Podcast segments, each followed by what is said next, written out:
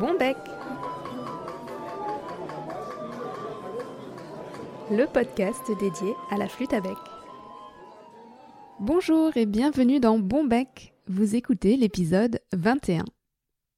Je suis Claire Secordel et c'est moi qui suis à l'origine de ce projet. Dans la vie non audio, je suis flûtiste, un peu, flutophile, beaucoup, mais avant tout et passionnément, je suis facteur de flûte à bec. Et je suis installée à Strasbourg depuis quelques années maintenant.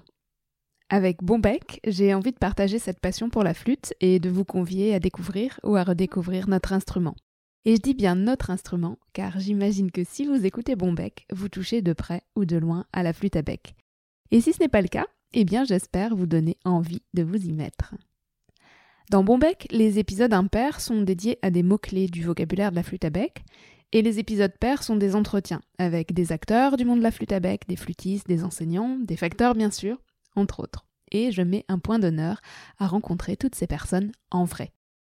À chaque fois, je vous propose aussi dans les notes de l'épisode un ensemble de ressources en lien avec l'invité ou avec le thème du jour. Tout ça sous ce format podcast qui m'est cher parce qu'il sait être intimiste, intime même puisqu'il vous parle à l'oreille, tout en étant facile d'accès et complètement nomade.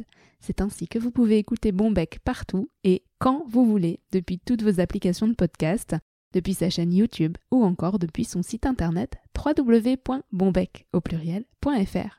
Et si vous vous demandez pourquoi bon bec, je vous dirai que rien ne vaut un bon bec à sa flûte pour pouvoir en jouer. Je vous dirai qu'il faudra parfois avoir bon bec pour faire face aux clichés. Et je vous dirai encore que j'aimerais que ce podcast vous soit aussi agréable qu'un bon bec et que vous le dégustiez sans modération. Que vous soyez néophyte ou averti, je vous invite à m'accompagner à la découverte du monde de la flûte à bec, qui est bien plus vaste qu'il n'y paraît. Vous me suivez?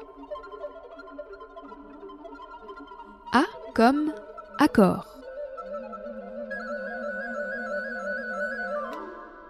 Alors aujourd'hui, si vous en êtes d'accord, nous allons parler d'accord. Vaste programme. Promis, je n'abuserai pas des jeux de mots et si nous laisserons de côté l'essence les plus usuelles du mot accord, je vous assure que nous aurons déjà de quoi faire avec les sens musicaux.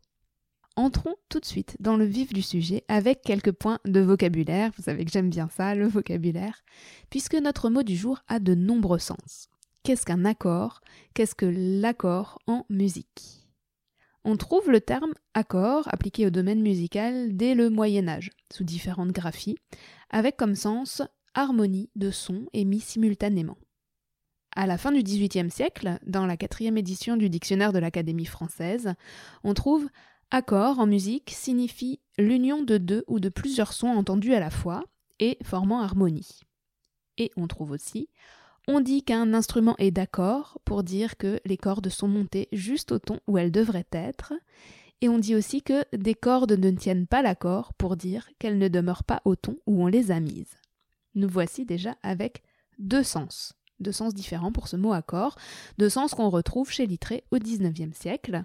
Accord, union de plusieurs sons entendus à la fois et formant harmonie, plus état d'un instrument dont les cordes sont montées juste au ton où elles doivent être. Exemple, mettre un violon, un piano d'accord, ou encore ce piano ne tient pas l'accord. C'est au XXIe siècle qu'un troisième sens s'ajoute. L'accord, c'est aussi le réglage de la justesse d'un instrument en agissant sur la tension des cordes ou des membranes ou la longueur d'un tube. Ça, c'est la définition trouvée dans le Larousse. En bref, si on résume, le substantif accord peut désigner un ensemble de notes, on dit un accord parfait, un accord majeur.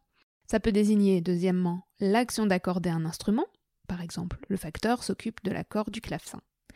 Et troisièmement, ça peut désigner le résultat de cette action d'accorder. Exemple, ce piano tient bien l'accord, ou c'est un accord pythagoricien, mésotonique, etc. Pour le deuxième sens, donc l'action d'accorder un instrument, le terme accordage est plus juste et plus précis, mais il est moins élégant et je pense que c'est la raison pour laquelle on semble lui préférer le mot accord. Dans tout ce qui suit, ce sont ces deux sens, donc action d'accorder et résultat de cette action, qui vont nous intéresser tout particulièrement. Je vous propose en première partie de parler des principes généraux euh, de, l'accord. Accorder, nous dit Larousse, c'est régler la justesse d'un instrument de musique. J'ai presque envie de dire que ça nous fait une belle jambe. Parce que qu'est-ce que c'est la justesse? Pourquoi dit-on d'une note qu'elle est juste ou qu'elle est fausse? Pourquoi dit-on d'un instrument qu'il sonne juste ou qu'il sonne faux? La justesse, c'est la qualité d'une note qui signifie que sa hauteur, sa fréquence, est exactement celle souhaitée. Et c'est là que le bas blesse, parce que cette hauteur souhaitée ou souhaitable, eh bien elle est totalement subjective et surtout elle est culturelle. C'est-à-dire que notre oreille moderne ne perçoit pas la justesse comme celle de nos ancêtres, c'est-à-dire aussi que notre culture musicale nous fait percevoir les musiques non occidentales comme étranges et exotiques, alors que tout est en fait une question de système de référence pour l'accord des instruments. C'est ce système de référence auquel nous sommes habitués, j'oserais même dire auquel nous sommes conditionnés, qui nous rend si étrangère toute musique basée sur un autre système de référence, qu'il soit éloigné par le temps ou par l'espace. Alors notre système de référence actuel, en tout cas pour la musique occidentale dite savante, est basé sur un diapason à 440 Hz, c'est la référence internationale depuis 1939, et un tempérament égal. Voici deux nouveaux termes, de nouveaux mots, diapason tempérament. Alors voyons de plus près ces histoires de diapason et de tempérament. Le diapason, qu'est-ce que c'est? Le diapason, c'est une note fixe de référence à partir de laquelle on accorde les autres notes. Conventionnellement, donc depuis 1939, cette note de référence, c'est le La 3, celui qui s'écrit dans le deuxième interligne de la portée en clé de sol, ce La 3 qui sonne à 440 Hz. C'est celui que le hautbois donne à l'orchestre pour s'accorder, ou encore c'est celui que vous entendiez quand vous décrochiez votre téléphone fixe analogique. Mais ça n'a pas toujours été le cas, le diapason n'a pas toujours été le La à 440 Hz. Avant le 19e siècle même, il n'y avait pas du tout de diapason fixé, ni même de souci de la hauteur absolue des sons. Les instruments s'accordaient les uns par rapport aux autres en se basant sur ceux qui avaient les hauteurs les plus fixes. Et c'est ainsi que les variations de hauteur pouvaient être très importantes selon les lieux, selon les époques, et c'est ce qu'on peut observer en étudiant les instruments anciens qui nous sont parvenus et dont les diapasons varient entre 330 et 560 Hz, parfois avec la possibilité d'adapter les diapasons en interchangeant des corps, comme c'était le cas sur les traversos par exemple. Mais cette diversité de diapasons, on l'imagine bien, était problématique, notamment pour les musiciens qui voyageaient, ou encore euh, quand les instruments ont commencé à s'exporter d'une contrée à l'autre, sans compter les difficultés que ça créait pour les chanteurs. Rapidement, la nécessité d'établir une norme s'est faite sentir. Le premier diapason a été fixé par décret en 1859 à 435 Hz, puis 440 en 1939, et c'est même devenu une norme ISO en 1975. Je vous fais part de deux petites remarques sous forme de questions. Première remarque, première question. Pourquoi les flûtes à bec actuelles, y compris les miennes, hein, celles que je fabrique, sont-elles à 442 Hz et non pas 440 Eh bien tout simplement car même si officiellement le diapason est toujours 440 Hz, en pratique les instruments, notamment à l'orchestre, ont tendance à être accordés de plus en plus haut, parfois jusqu'à 443 voire 444 Hz. Ça donne plus de brillance au son. Et si l'on joue de la flûte à bec avec d'autres instruments modernes, ou tout simplement avec un piano, c'est certainement le cas de bon nombre d'entre vous, eh bien avec une flûte à 440 Hz, on se retrouve systématiquement trop bas, et on est donc faux par rapport à eux, et sans pouvoir faire quoi que ce soit puisqu'on ne peut pas raccourcir notre flûte. Donc une flûte à 442 Hz, c'est un bon compromis. En chauffant, elle va pouvoir monter jusqu'à 444, voire 445 Hz, donc on n'aura pas de problème pour jouer avec des instruments qui sont plus hauts. Et si on joue avec des flûtes un petit peu plus basses, eh bien on pourra tirer légèrement la flûte. Donc d'une manière générale, il vaut mieux une flûte légèrement haute qu'une flûte légèrement basse. Et je dis bien légèrement. Deuxième remarque, deuxième question. Qu'en est-il des diapasons qu'on dit anciens? 415 Hz, 392, 466 Hz alors ces diapasons qu'on dit anciens, ce sont des diapasons finalement conventionnels, mais d'aujourd'hui pour l'interprétation des musiques anciennes. Ce sont des diapasons qui sont assez proches de ceux des instruments originaux et qui sont surtout compatibles avec le diapason moderne à 440 Hz, puisque les écarts de fréquence entre 392, 415, 440 et 466 Hz correspondent à des intervalles de demi-ton. Et permettent par exemple de transposer des instruments comme le, clavecin par un système de déplacement du clavier. Donc avec le même clavecin, on pourra jouer dans différents diapasons. Parlons maintenant du tempérament. Je pense que tous les musiciens ont entendu parler du clavier bien tempéré de Bach et tous les claviéristes s'y sont essayés. Les amateurs de musique ancienne ont généralement entendu des expressions sibyllines telles que tempérament mésotonique, tempérament pythagoricien. Je vous parlais plus haut aussi du tempérament égal qui fait référence aujourd'hui. Mais je crois que pour bon nombre de mélomanes et de musiciens, cette notion, qui est largement oubliée dans les manuels et dans les cours de formation musicale, prend une dimension un petit peu ésotérique. Moi-même, qui ai l'esprit plus littéraire que scientifique, je me perds rapidement dans les méandres des formules mathématiques qui permettent de définir ces tempéraments, mais je me suis efforcée de m'en faire une image précise et simple que je vais essayer de vous apporter. C'est une définition très simplifiée que je vous propose, forcément très lacunaire aussi, mais j'espère qu'elle pourra vous éclairer un peu. Avant de commencer, faisons un petit point acoustique. Un son est composé d'un son fondamental, qui a une fréquence qu'on va appeler F, et d'une série d'harmoniques qui sonnent à la fréquence F multiplié par 2, F multiplié par 3, etc. Si vous n'êtes pas familiarisé avec cette notion d'harmonique, un bon moyen de la découvrir, c'est d'écouter une cloche qui sonne. On entend bien sûr principalement le son fondamental, le plus grave, mais on distingue généralement assez facilement plusieurs harmoniques voilà, qui résonnent dans ce son. Et les harmoniques qu'on distingue le plus facilement, ce sont l'octave et la quinte. On va aussi rappeler que notre système musical repose sur une gamme qui, de Do à Do à l'octave au-dessus, comprend 12 notes. Autrement dit, l'octave est divisée en 12 sons. Le tempérament, qui vient du latin temperare, qui signifie organiser, modérer, eh bien c'est la répartition de ces 12 sons dans l'octave. Nos oreilles sont habituées aujourd'hui au tempérament qu'on dit égal, dans lequel ces 12 sons sont répartis en demi-tons égaux mathématiquement. C'est donc certes très commode, mais acoustiquement, eh bien c'est faux, puisque ça ne correspond plus exactement aux fréquences des harmoniques naturelles. Pour rester sur mon image précédente, si vous écoutez une cloche qui sonne en Do, vous devriez nettement percevoir le Sol, c'est la troisième harmonique, et par contre, si vous jouez l'intervalle Do-Sol sur un piano accordé au tempérament égal, eh bien cet intervalle sera légèrement plus petit que celui que vous entendrez dans la cloche. La quinte que vous entendez dans le son de la cloche est dite pure. La quinte que vous entendez sur le piano est dite tempérée. Dans notre tempérament égal, il n'y a que l'octave qui est pure. Les autres intervalles sont tempérés. Et ça, c'est le résultat de siècles de recherches et de querelles pour déterminer comment répartir ces douze sons dans l'octave. Alors historiquement, le tempérament le plus ancien, c'est le médiéval tempérament pythagoricien, basé sur onze quintes pure, donc un petit peu plus grande que celle du tempérament égal, et une quinte beaucoup plus petite, la quinte du loup, qu'on évite donc de jouer car elle est très dissonante. C'est un tempérament qui peut être très dur euh, pour nos oreilles. Par la suite, ce sont des dizaines de tempéraments différents qui vont être expérimentés et passeront ou non à la postérité. À l'époque baroque, les tempéraments ont tendance à s'adoucir, entre guillemets, pour permettre d'explorer le plus de tonalités possible, comme le propose justement Bach dans le clavier bien tempéré. Un tempérament, c'est finalement un compromis.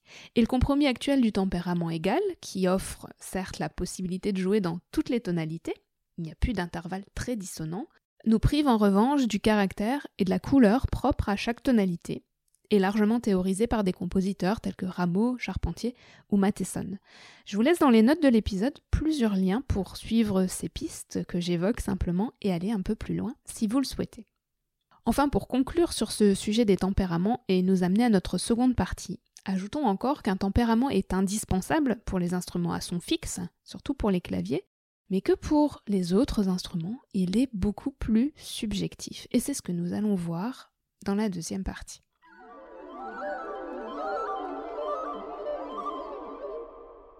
Après cette première partie très théorique et plutôt généraliste, mais qui me semblait utile pour bien comprendre la suite, penchons-nous à présent sur le sujet qui nous intéresse le plus, n'est-ce pas La flûte à bec.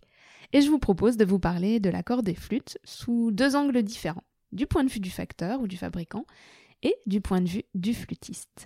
Qui peut faire quoi pour l'accord, pour la justesse, dans quelle mesure, Quels pièges nous sont tendus Comment les éviter?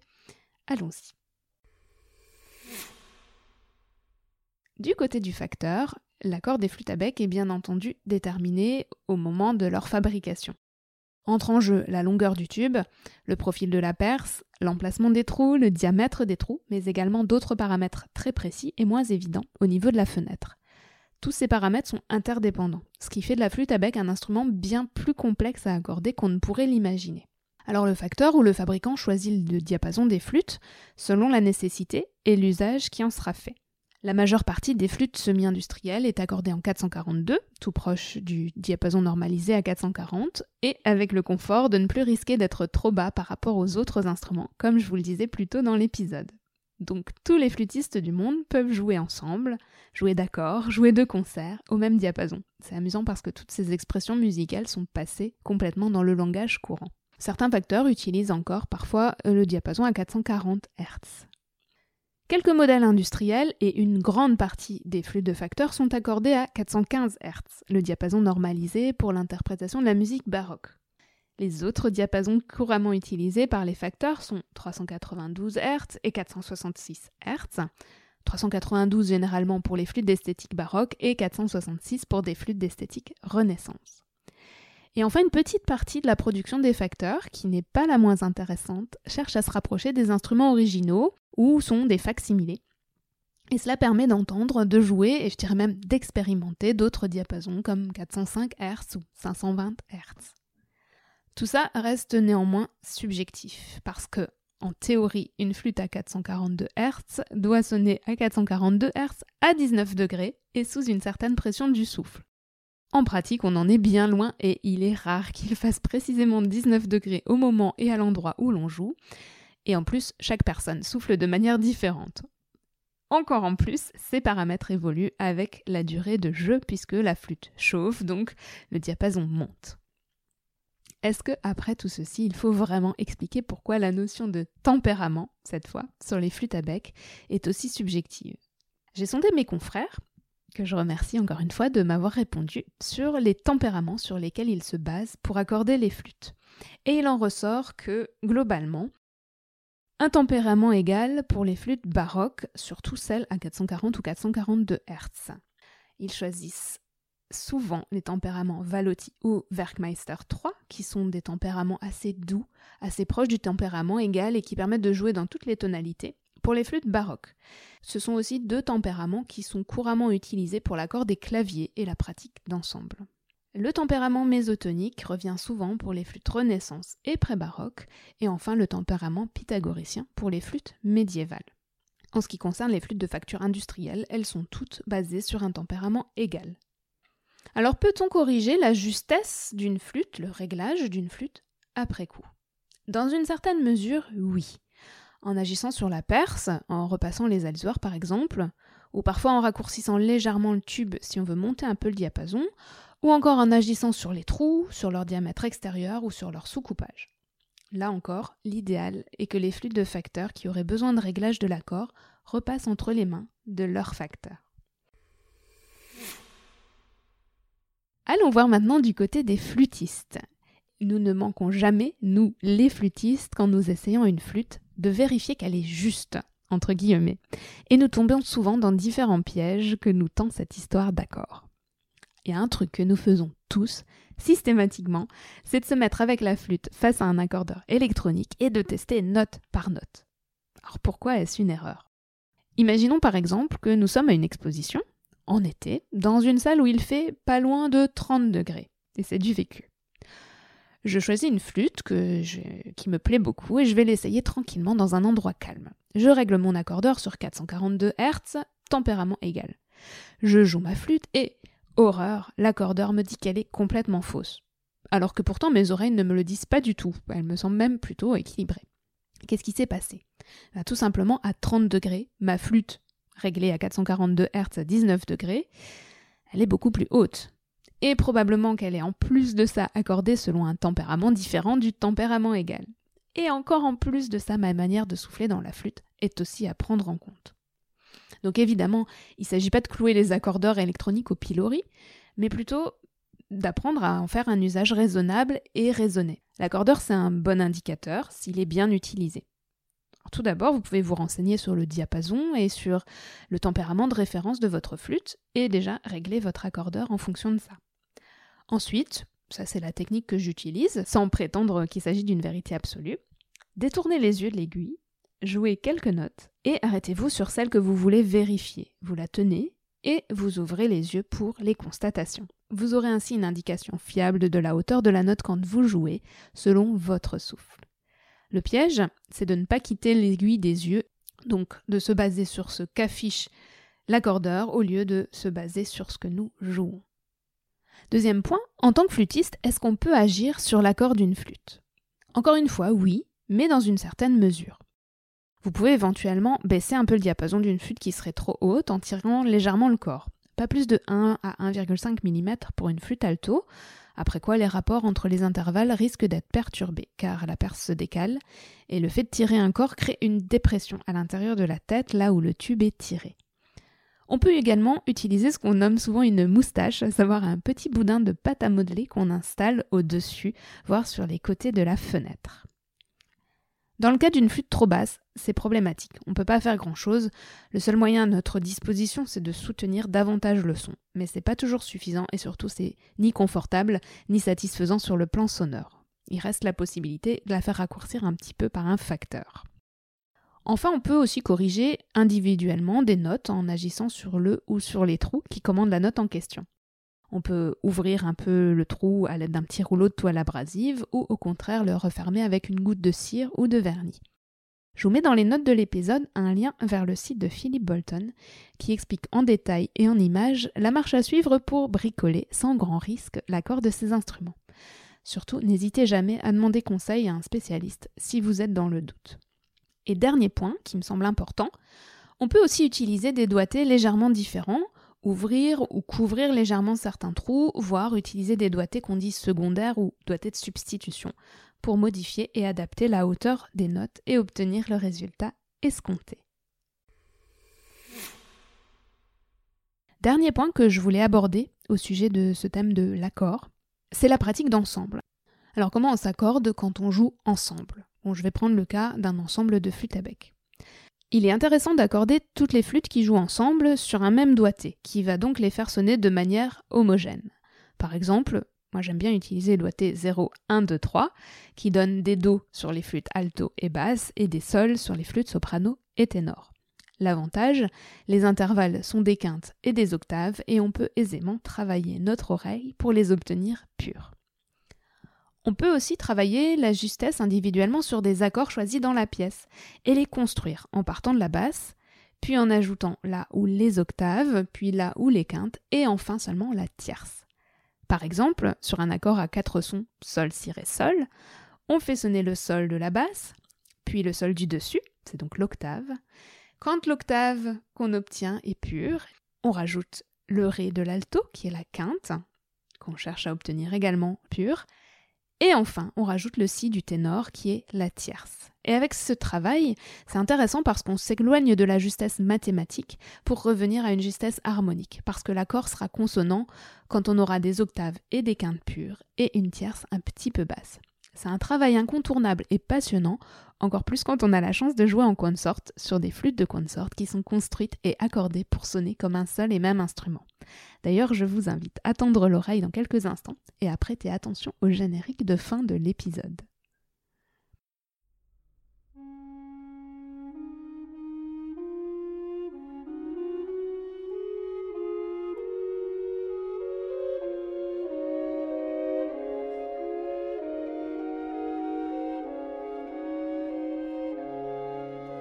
Et voilà, je m'arrête là pour ces questions d'accord.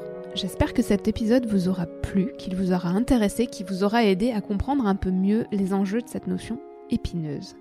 Je suis vraiment contente de pouvoir enfin vous proposer cet épisode parce que je le prépare depuis un bon moment et j'avoue que c'était pour moi peut-être le plus difficile de tous à composer.